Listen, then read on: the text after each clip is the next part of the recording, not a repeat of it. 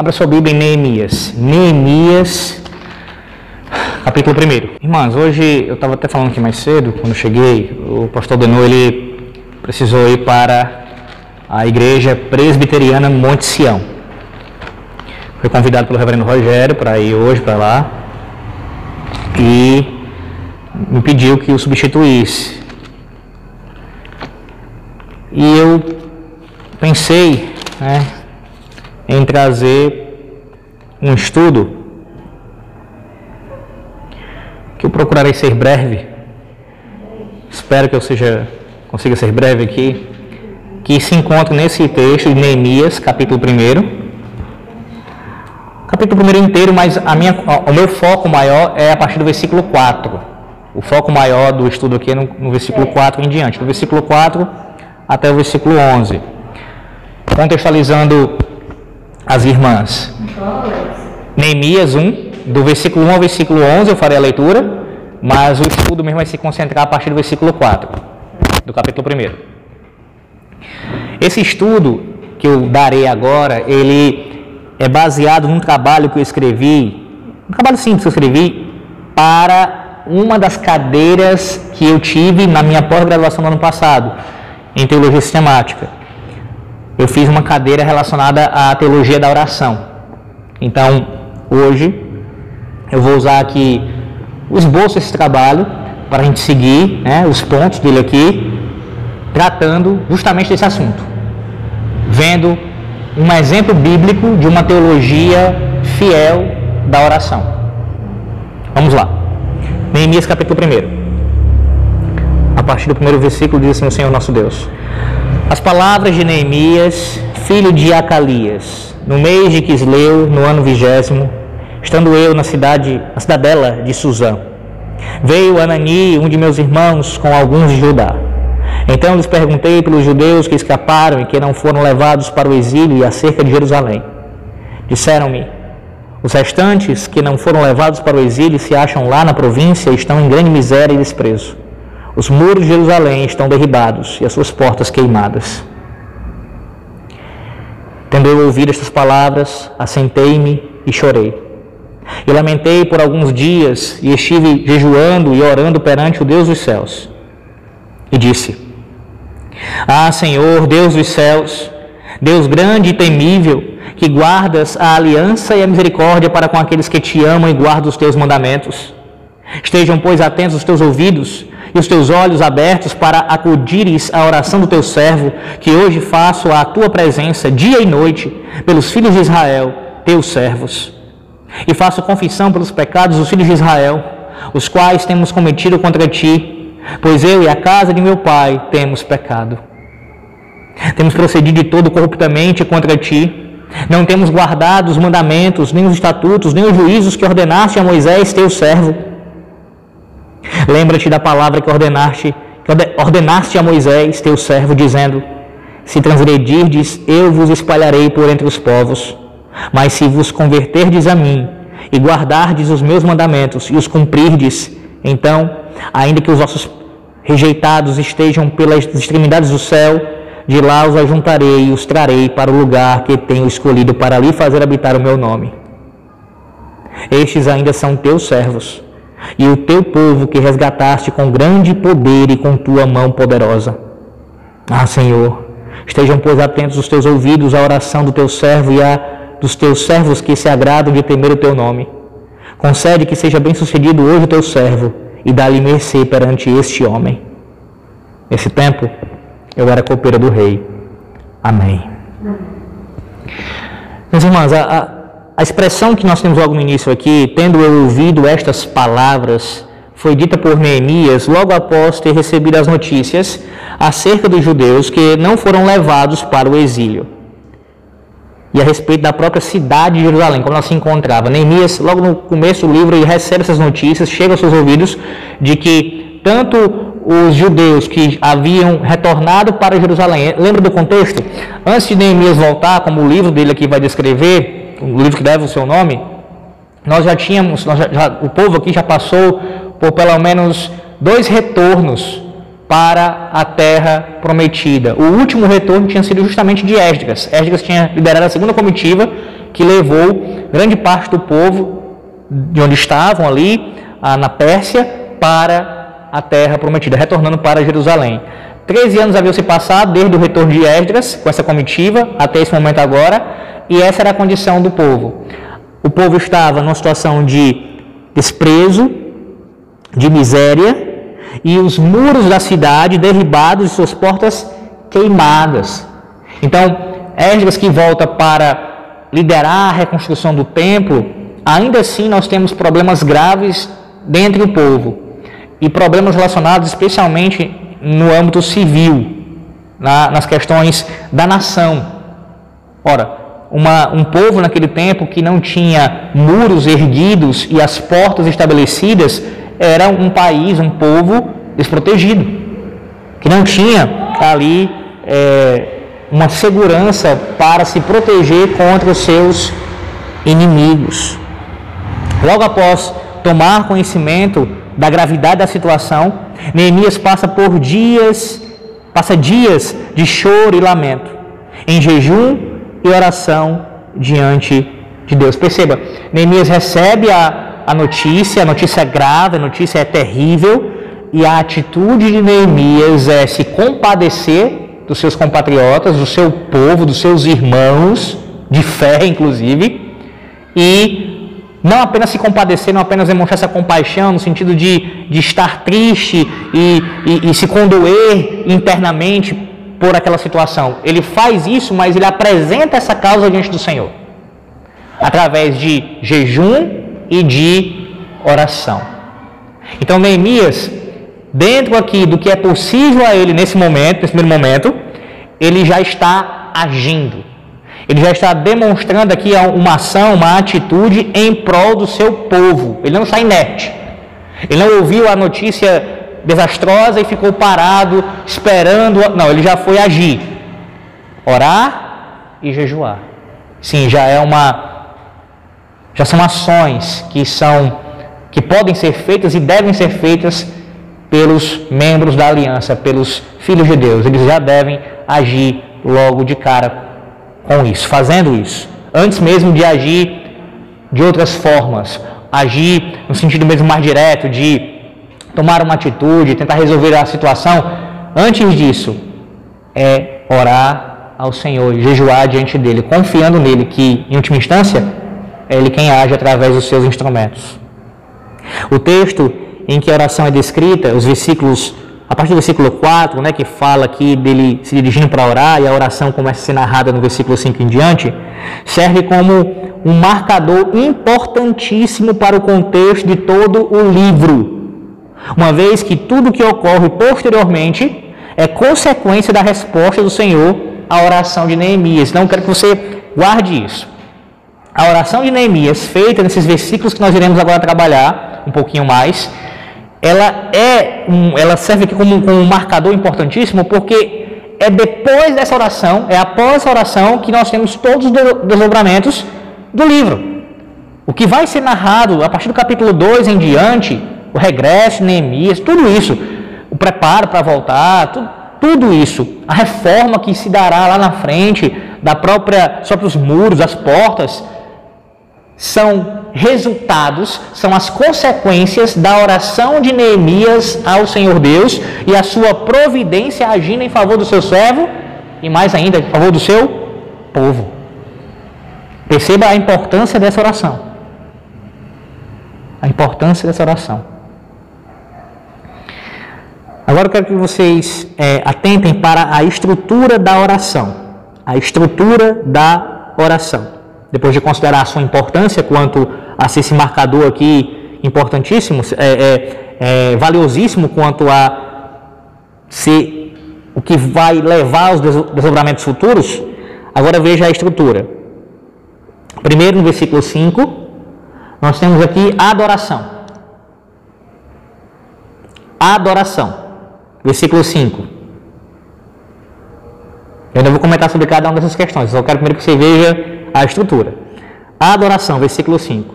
Versículo 6, intercessão. Intercessão. Versículos 6 e 7, confissão. confissão. E versículos 8 a 11, petição. No caso, um plural, porque são mais. Confissão é qual? Confissão, versículos 6 e 7. Porque no 6 também contém confissão, além de intercessão. E do 8 ao 11, petição.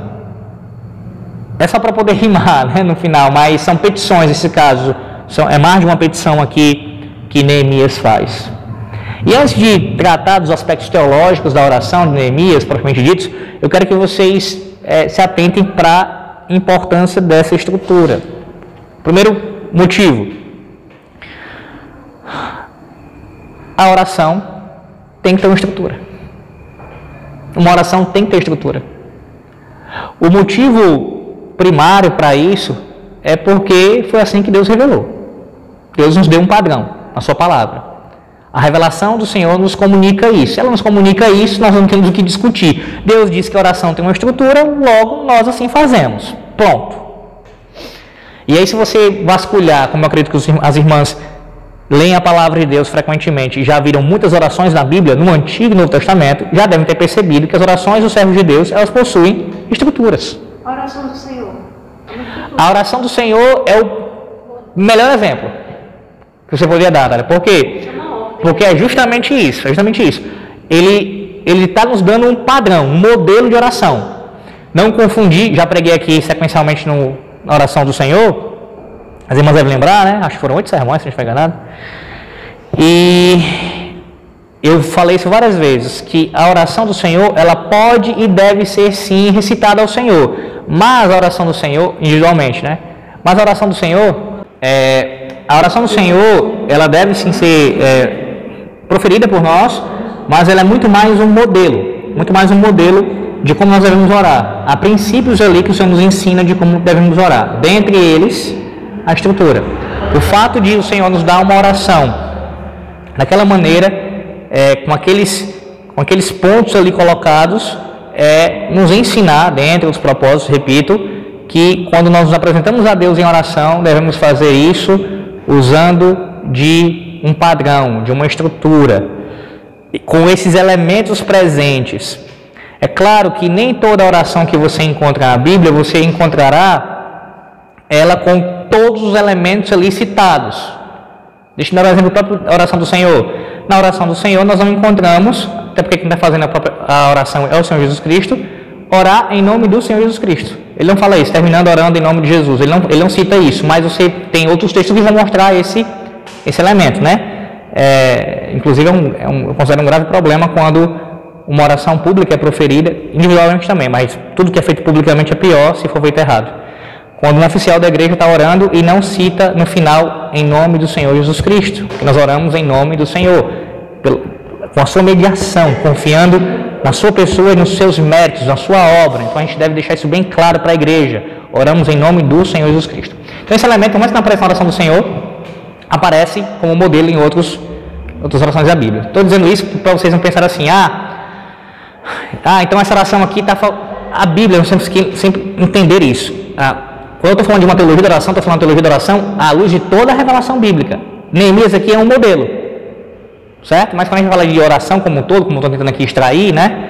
É, pegando os elementos principais de Neemias aqui da sua oração, mas salientando também que há outras partes importantes do que é uma oração no todo da revelação, sem esquecer disso, sem perder isso de vista. Então, estrutura. Deus nos deu um padrão. Segundo lugar, bem breve sobre isso também, a, o Senhor Deus, ele é, a, a, lógica é algo que flui do seu ser, está ligado ao seu ser.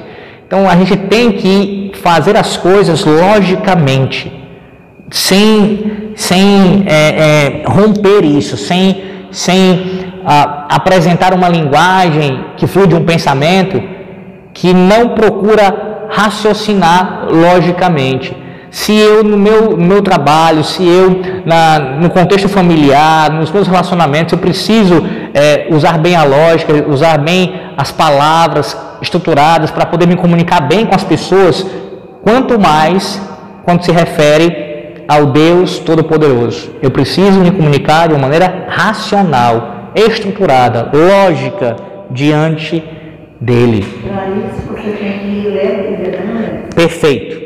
Perfeito. Se não tiver o conhecimento das Escrituras Sagradas, você não vai ler conforme a revelação de Deus. Não, não, não vai orar conforme a revelação de Deus. Não orando conforme a revelação de Deus, não agrada o Senhor. Porque quando você vai lendo os salmos, você vê que não poderia não sabe orar. Sim. né? Sim. Uma outra razão, e aí eu passo já para os aspectos teológicos, outra razão, vou parar nessa daqui, é que quando a gente enxerga a estrutura, a necessidade de uma estrutura e vê os seus pontos, nós conhecemos a riqueza do que é oração, a riqueza do que é orar, do que é fazer isso, né? esse, esse meio de graça que Deus nos concedeu. E nessa riqueza que nós é, conhecemos e a, nos apropriamos dela para o nosso benefício pessoal e coletivo enquanto povo de Deus, nós também entendemos que ela não é apenas um tipo de coisa. A oração não é como muitas pessoas traduzem assim na sua cabeça, como se fosse sinônimo de petição. Orar é pedir. Orar também é pedir. Também inclui petições, mas orar é muito mais do que pedir. Orar é confessar pecados. Orar é interceder pelo próximo. Orar é, antes de tudo e acima de tudo, adorar a Deus. Adorar a Deus. Então, eu não sei se vocês já fizeram isso. Espero que sim. E se não fizeram, que façam. Passar um bom tempo de oração só adorando ao Senhor. Sem pedir nada. Sem pedir nada, só adorando. E aí vai ser um teste para a sua teologia. Porque se você não consegue gastar tempo adorando a Deus através de oração, usando palavras diferentes, usando, citando os atributos de Deus, as suas obras e tudo mais, é porque você é pobre no seu conteúdo bíblico, como a irmã Helena acabou de falar. Se você não tivesse conhecimento, você não ia conseguir fazer nessa oração. Próximo ponto: aspectos teológicos da oração. Aspectos teológicos da oração de Neemias, que estão presentes nessa oração de Neemias, que se encontram também em outras orações da Bíblia, mas há outros aspectos teológicos que aqui não estão sendo mencionados, deixando isso claro também. Vamos ver aqui. Nós temos aspectos teológicos como a transcendência e a imanência de Deus, você tem tanto a transcendência de Deus aqui sendo mencionada, como a sua imanência. A transcendência, quando ele fala assim, ó, perante o Deus dos céus, ele fala, Senhor Deus dos céus, Deus grande e temível. Neemias está adorando a Deus, exaltando o seu santo nome e nos lembrando da sua transcendência. Ele é o Criador. Ele não é um como nós. Ele não é ah, igual à criatura, ele está para além da sua criação. A criação foi feita por ele, depende dele, mas não é ele, ou ele não é parte da criação, como o panteísmo prega isso, filosofia é, diabólica. Não, não. O Criador ele está fora da criação nesse sentido. Claro que ele se relaciona, como eu vou salientar agora, a imanência. Mas ele não faz parte da criação. A criação não é uma extensão da divindade, não, não, não é, não é uma, uma, um atributo da divindade, um, algo. Não. É algo, foi algo feito pela divindade, pela Santíssima Trindade. Mas ele transcende a criação. Ele é superior a ela. Ele é infinitamente maior do que ela. Mas ele é dependente dela. Ela, perdão, ela é dependente dele, a criação é dependente do Senhor. E nessa dependência do Senhor, o Senhor também possui a sua imanência. O que é a imanência? É, se Deus, por um lado, é transcendente, ele também é imanente no sentido de se relacionar com a criação. Ele está distante da criação no sentido do seu poder, da sua santidade, da sua é, é, infinitude, da sua eternidade, do seu governo, mas ele se relaciona com a criação. Ele não, como diz o deísmo, outra filosofia também antibíblica, ele não simplesmente criou e deixou as coisas correrem automaticamente com as leis que ele colocou. Não, não. Ele se relaciona e ele governa cada uma dessas coisas agora, nesse exato momento. Como já falei em outras aulas aqui, o sol nasce porque Deus faz nascer, usando a linguagem que nós usamos costumeiramente, né? A lua aparece, tudo que tem, nós temos é, sendo sustentado nesse momento no universo, no universo inteiro, no vasto universo, não apenas na Terra, é porque Deus mantém agora. Não é que ele criou lá atrás e deixou aí. Não, ele está sustentando agora, como diz o autor dos Hebreus, no capítulo 1, pela palavra do seu poder.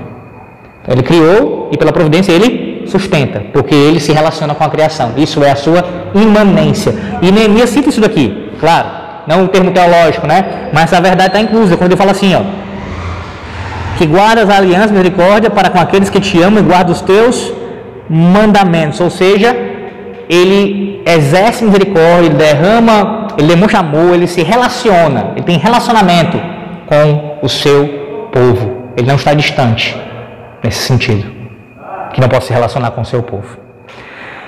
Terceiro aspecto, fidelidade pactual fidelidade pactual é mencionada. Há uma aliança estabelecida pelo Senhor Deus com o seu povo e com base nisso ele cumpre suas promessas e seus juízos. Neemias, quando ora aqui, ele está apelando para a fidelidade pactual.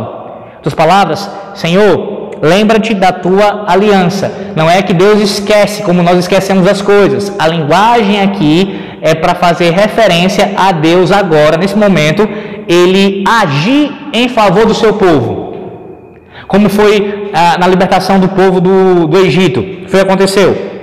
O povo ora e Deus se lembra do povo no Egito e depois levanta Moisés e o libertador, que é Moisés, é usado por ele para libertar o povo. O texto fala que Deus se lembrou da sua aliança, lembrou da aliança que fez a Abraão, Isaac e Jacó. Não é que Deus tinha esquecido, ele esqueceu, passou séculos e agora se lembrou da coração do povo. Não foi isso. A linguagem de lembrar ali, o Senhor se lembrou é que, traduzindo, agora o Senhor agirá favoravelmente ao seu povo. É para ressaltar essa ação de Deus. E ele age por causa da sua fidelidade pactual. Mais um aspecto, mais um, dois atributos mencionados aí. Não, vou citar esse primeiro, depois eu cito por último outro. E, próximo atributo. Quer dizer, imanência, transcendência, imanência, atributos, né? Aí vem a fidelidade pactual, aí, aí agora vem um atributo de novo, um atributo de novo. Misericórdia. O Senhor exerce misericórdia para com os seus servos. Neemias ora confiando que Deus fará isso, porque Deus é misericordioso, por isso ele apela para a sua misericórdia. Outro elemento aí teológico, outro aspecto teológico, a lei. O decálogo é a norma de vida do povo da aliança. Ele menciona a lei no versículo 7. Ele fala sobre os juízos, os mandamentos, os estatutos do Senhor, que é aqui uma linguagem tríade para se referir à lei de Deus, aos seus mandamentos. Quando ele ora, ele está fundamentado também na lei, na palavra de Deus. Outro elemento presente, outro aspecto teológico presente na oração de Neemias é a citação do pecado. Ele confessa o pecado dele e do povo, que é a falta de conformidade ou a transgressão da lei, como diz no Catecismo Maior. Catecismo Maior de Westminster, pergunta 24. O pecado é a transgressão da lei ou a não conformidade a ela. E ele menciona isso nós temos pecado contra o Senhor. Outro aspecto teológico, penúltimo, redenção. Deus resgatou o seu povo com grande poder e mão poderosa. Você vai ver isso lá pelo final já ele mencionando a redenção. Que redenção é essa? A redenção que eu acabei de citar. A redenção do Egito, quando o povo foi liberto do Egito pela mão de Deus. Deus derramou o sangue dos primogênitos de Faraó, do primogênito de Faraó e de todos os primogênitos do Egito. E derramou o sangue do cordeiro, ou dos cordeiros ali, para salvar os primogênitos de Israel, apontando para a redenção em Cristo Jesus. A redenção, o aspecto teológico da redenção, isso eu quero salientar, está presente na oração de Neemias. E último, a soberania de Deus. Ele vai concluir sua oração lembrando disso, é, citando isso nessa oração. É, é, o Senhor exerce domínio sobre tudo, inclusive sobre os mais poderosos reis da terra. Você não tem a menção aqui a quem ele está falando, de quem ele está falando. Ah, Senhor, estejam, pois, versículo 11, atentos os teus ouvidos, a oração do teu servo e a dos teus servos que se agradem primeiro o teu nome, concede que seja bem sucedido hoje o teu servo e dá-lhe mercê perante este homem. Que homem é esse? Capítulo 2 você vai entender quem é. É o rei. Ele está falando do rei da Pérsia. Ele está orando a Deus sabendo que Deus é soberano, sabendo que Deus governa todos os povos, que o rei a quem ele serve como copeiro, lembrando, o copeiro era aquele que experimentava bebida antes do rei tomar, ele provava para que se tivesse alguma coisa ali, algum veneno presente na bebida, ele morresse no lugar do rei. Então, a função de Neemias, o seu trabalho, era se arriscar, literalmente, pela vida do seu rei. Então, ele tinha uma posição de muita confiança, era próximo do rei. O rei confiava nele, porque tinha que confiar, obviamente. Então havia um, relacionamento próximo ali. Olha onde Deus coloca Neemias, né, pela sua providência. Coloca Neemias ali, Neemias ora ao Senhor, confia na sua soberania, no seu controle absoluto, e o que vai acontecer depois? Deus vai mover o coração do rei. Para que através de Neemias o povo consiga realizar as reformas adequadas em Jerusalém. Então, o último teológico, a soberania de Deus está presente. Neemias lembra que a oração dele só será eficaz, ela só será realiz... ela só terá um efeito, ela só terá uma, uma realização no tempo, ela só vai acontecer mesmo o que ele está pedindo se Deus agir. Se for da vontade do Senhor. As palavras é isso.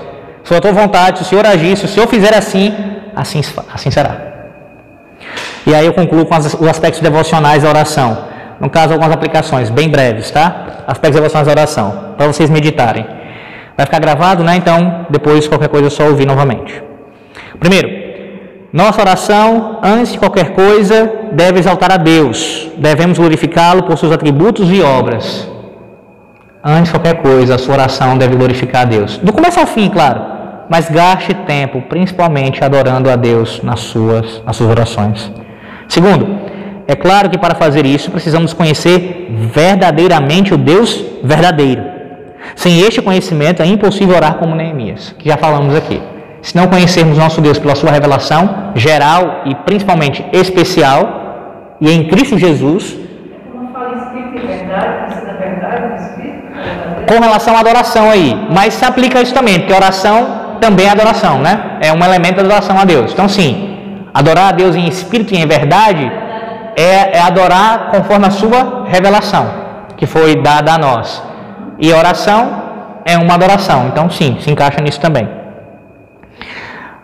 Devemos, terceiro, devemos nos aproximar de Deus humildemente, com temor e tremor, apresentando-nos como seus servos, foi assim que Neemias fez, com humildade, com temor, com tremor diante do Senhor, sabendo que a vé é quem governa, não ele, nem mesmo o rei da Pérsia.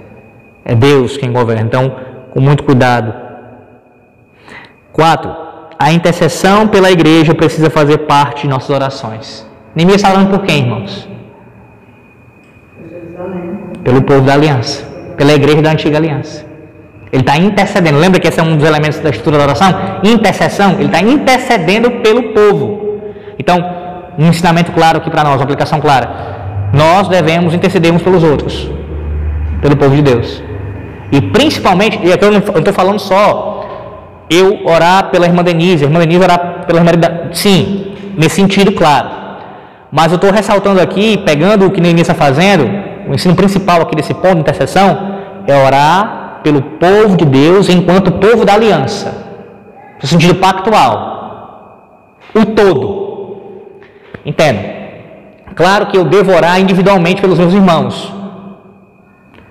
Mencionar o irmão está na minha oração, Senhor que o Senhor, enfim, falar que o Senhor vem abençoar ele nessa área, nessa outra. Isso deve acontecer. Mas antes de tudo, a, oração, a intercessão nesse caso aqui é orar pelo povo como um todo, como igreja de Cristo, para que os propósitos, as promessas de Deus para o seu povo venham a se cumprir. Vocês entendem a diferença disso? Porque é claro que existe, é, é verdade e existe mandamentos bíblicos com relação a isso, a gente interceder de forma individual, mas antes de tudo de forma pactual, de forma é, coletiva, coletiva. Então, pedir ao Senhor que prospere o seu trabalho nesse bairro, onde a igreja dele está plantada, entende? É, é esse, esses aspectos eu estou ressaltando. Enquanto a adoração venha cada vez ser mais pura, o evangelho venha a ser proclamado, então é nesse sentido. Tá? Orar intercedendo pelo povo, primeiramente assim.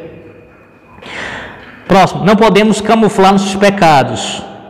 Não podemos camuflar nossos pecados, mas reconhecê-los arrepender-se deles e confessá-los a Deus. Neemias, mesmo sendo um servo do Senhor, está também se incluindo ali dentre os pecadores, porque ele era um pecador, é claro. Assim como Daniel também se inclui quando faz oração, como a oração no capítulo 9. E diz: Senhor, perdoa nossos pecados, perdoa, falando como povo da aliança mesmo, perdoa nossos pecados, somos diligentes com os seus mandamentos, é por isso que o Senhor não tem abençoado, essas reformas estão travando, estão tendo problemas. Senhor, nos faz andar na tua lei, nos perdoa para que nós venhamos a ser abençoados por ti. De Ética, sim, também. Também. Ele fala a oração da confissão. Sim. Também, verdade. Próximo, precisamos confiar nas promessas do Senhor provenientes de sua fidelidade pactual. Essa aplicação é, é uma daquelas que nós mais gostamos de ouvir, né? Precisamos confiar nas promessas de Deus, porque Ele cumpre o seu pacto. Guarde bem isso, porque eu tenho falado sobre isso com frequência na congregação e continuarei nos próximos domingos. O tema da fidelidade pactual. Guarde bem isso, tema da fidelidade pactual. Eu, eu tenho, claro que é uma temática que sempre vai ser repetida por quem é um pregador do pacto, mas ainda mais nesse caso de pregar em Ruth, né? Tenho falado muito sobre isso e repetirei ainda bastante vezes. Nós oramos assim: Senhor, cumpre o teu pacto, cumpre as tuas promessas, ser fiel que o Senhor mesmo jurou. Penúltimo, nossa fé, acima de tudo, deve se ancorar no que Deus fez por nós em Cristo. A redenção mencionada aqui. Então, Neemias mencionou a redenção ali, Lembra que era um tipo do que Deus fez em Cristo depois. Toda oração nossa deve ser feita baseada na redenção que nós temos em Cristo. É pelos méritos do nosso mediador e não pelos nossos que nós oramos a Deus e temos as orações respondidas. Em último lugar, quando oramos, descansamos na soberania de Deus. Quando você faz uma oração com fé, isso já é uma demonstração de descansar na sua soberania. Quando você ora com fé, você está demonstrando descanso na soberania de Deus. E quando você menciona isso também para o Senhor, claro, cita isso: Senhor, eu estou diante de Ti, eu confio no Senhor, eu sei que o Senhor está no controle de tudo, e se for a Tua vontade, isso irá acontecer. E se não for a Tua vontade, não vai acontecer, e que eu, esteja, eu tenha contentamento na Tua vontade, ainda que ela contraria a minha. Por quê? Porque nós sabemos que Deus é soberano e faz tudo conforme lhe apraz.